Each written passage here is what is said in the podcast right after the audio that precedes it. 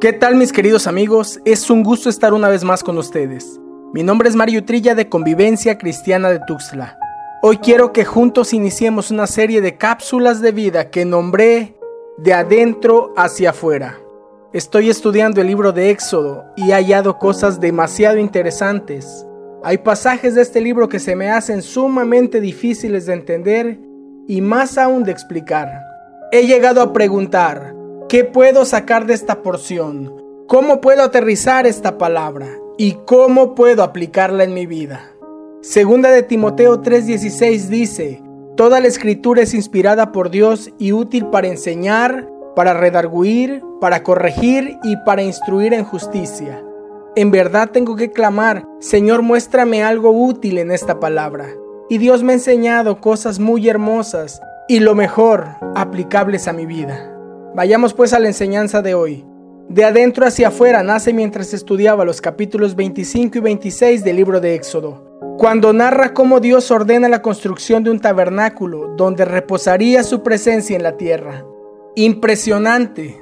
Los planos que Dios le da a Moisés son así, de adentro hacia afuera, comenzando por los muebles del interior y terminando con la cubierta exterior. Y Él trabaja en ti y en mí de acuerdo al mismo patrón. Por eso dice la Biblia en el libro de Proverbios capítulo 4 versículo 23, sobre toda cosa guardada, guarda tu corazón, porque de él mana la vida. Esto es, guarda tu interior, cuídalo de adentro, porque de esto depende la vida. Al inicio de este año fue sentenciado el doctor Larry Nazar, quien fuera médico terapeuta del equipo olímpico de gimnasia de los Estados Unidos. Nazar se declaró culpable de abusar sexualmente de siete gimnastas niñas, tres de ellas menores de 13 años. En el juicio declararon en su contra 169 mujeres, algunas de ellas campeonas olímpicas, y se cree que realizó toqueteos a más de 250 niñas entre los 6 y los 16 años. Esto lo hizo por más de dos décadas. ¿A dónde voy con esto? Por fuera era un preparador físico, una celebridad en el mundo de la gimnasia, un hombre respetable en sociedad, pero por dentro de su corazón albergaba a un pervertido. Dijo en su declaración la juez Rosemary Aquilina, usted usó esa posición de confianza que tenía de la manera más vil, abusar de los niños. Larry, usted es un monstruo, no un doctor. Hoy te pregunto en la confianza de la intimidad, ¿Qué hay en tu corazón? ¿Quién eres en la soledad? Es probable que dentro de ti no haya un Nazar, que dentro de ti no habite un monstruo, pero puede haber una persona llena de odio, de amargura, de rencor o colmada de tristeza, de depresión, de desesperanza, atiborrado de juicio, de venganza, repleto de avaricia y de egoísmo. Permíteme decir que eso no te sirve y Dios lo quiere cambiar. ¿Para qué? Para que dentro de ti repose su presencia.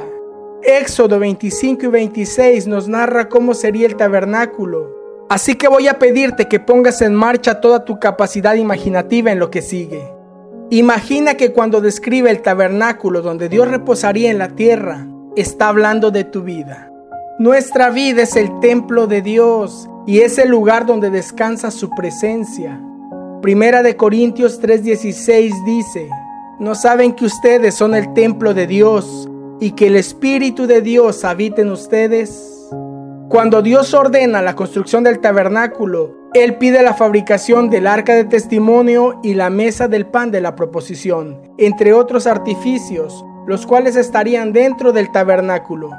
En virtud que no cuento con mucho espacio para profundizar en cada detalle, Solamente estudiaremos pasajes claves para este mensaje.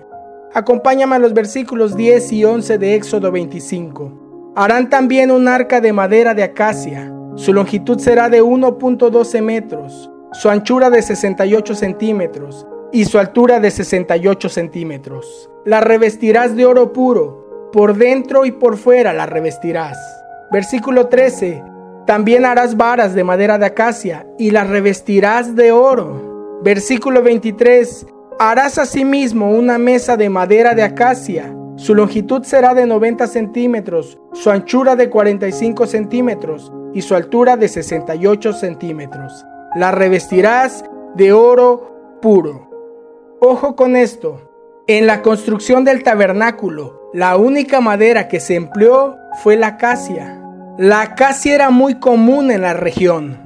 Por lo tanto, no era la madera más cara. Puedo pensar que incluso no tenía valor alguno ya que es un árbol de espinos, tóxico, muy duro, por consiguiente difícil de trabajar en él y muy difícil de moldear. Pero repito una vez más, la acacia fue la única madera que se empleó en la construcción del tabernáculo, donde reposaría la presencia de Dios. Recuerda que te pedí que imaginaras. Imagina que tú eres esa madera, común, con imperfecciones, lleno de espinos, quizá un poco tóxico, muy dura, difícil de moldear, pero Dios quiere hacer de tu vida el lugar donde habite su presencia. Mario, jamás podría habitar Dios en mí por el tipo de persona que soy. Déjame responderte según la Biblia. Vamos juntos a 1 de Corintios capítulo 1, versículos 27 al 29. Dios ha escogido lo necio del mundo para avergonzar a los sabios, y Dios ha escogido lo débil del mundo para avergonzar a lo que es fuerte también Dios ha escogido lo vil y despreciado del mundo, lo que no es para anular lo que es, para que nadie se jacte delante de su presencia. Así como Dios escogió la madera de acacia, así ha escogido gente sin mucho valor. No importa quiénes seamos, Él nos quiere hacer el lugar de su presencia.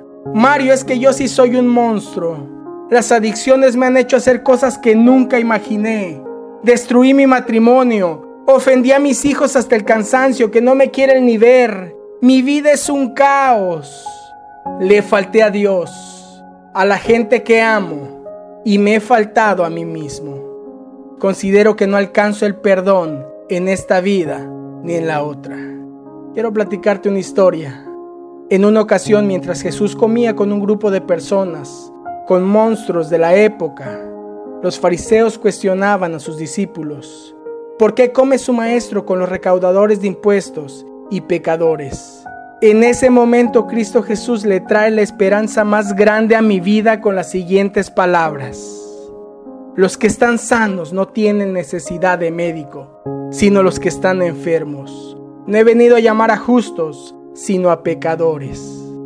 Si estás oyendo esta palabra, Déjame decirte que Dios no la puso en tus manos porque eres bueno. No te escogió por ser especial. Él nos ha escogido porque nos ama y sabe que necesitamos de su auxilio. Dice la Biblia en el libro de Romanos capítulo 5 versículo 8. Mas Dios muestra su amor para con nosotros en que siendo aún pecadores, Cristo murió por nosotros. A pesar de quienes seamos, él anhela vivir dentro de ti y dentro de mí. Termino esta cápsula con lo siguiente. La madera de acacia no podía estar en el tabernáculo a menos que estuviera cubierta de oro. El oro representa a Jesús. El apóstol Juan describe a Cristo en gloria. Su rostro era como el sol cuando brilla con toda su fuerza. Apocalipsis 1:16. Jesús es quien te hace brillar, es Él quien nos hace aptos para estar en el lugar santo. Es por eso que tenemos que revestirnos de Cristo, cubrirnos de Jesús por dentro y por fuera. ¿Cómo? Esforzándonos a hacer lo mejor que podemos hacer de nosotros, conforme a su palabra. El apóstol Pablo decía, ya no vivo yo, mas Cristo vive en mí. Si no estamos cubiertos de Jesús, es imposible que la presencia de Dios repose en nosotros. Mi querido amigo, a través de esta serie que hoy iniciamos, quiero invitarte a que des hasta tu último aliento en tratar de hacer de tu interior un lugar apto y confortable donde pueda reposar la presencia de Dios. Que tu vida sea un lugar cómodo y acogedor para Él. Soy tu amigo Mario Trilla. Te envío un fuerte abrazo.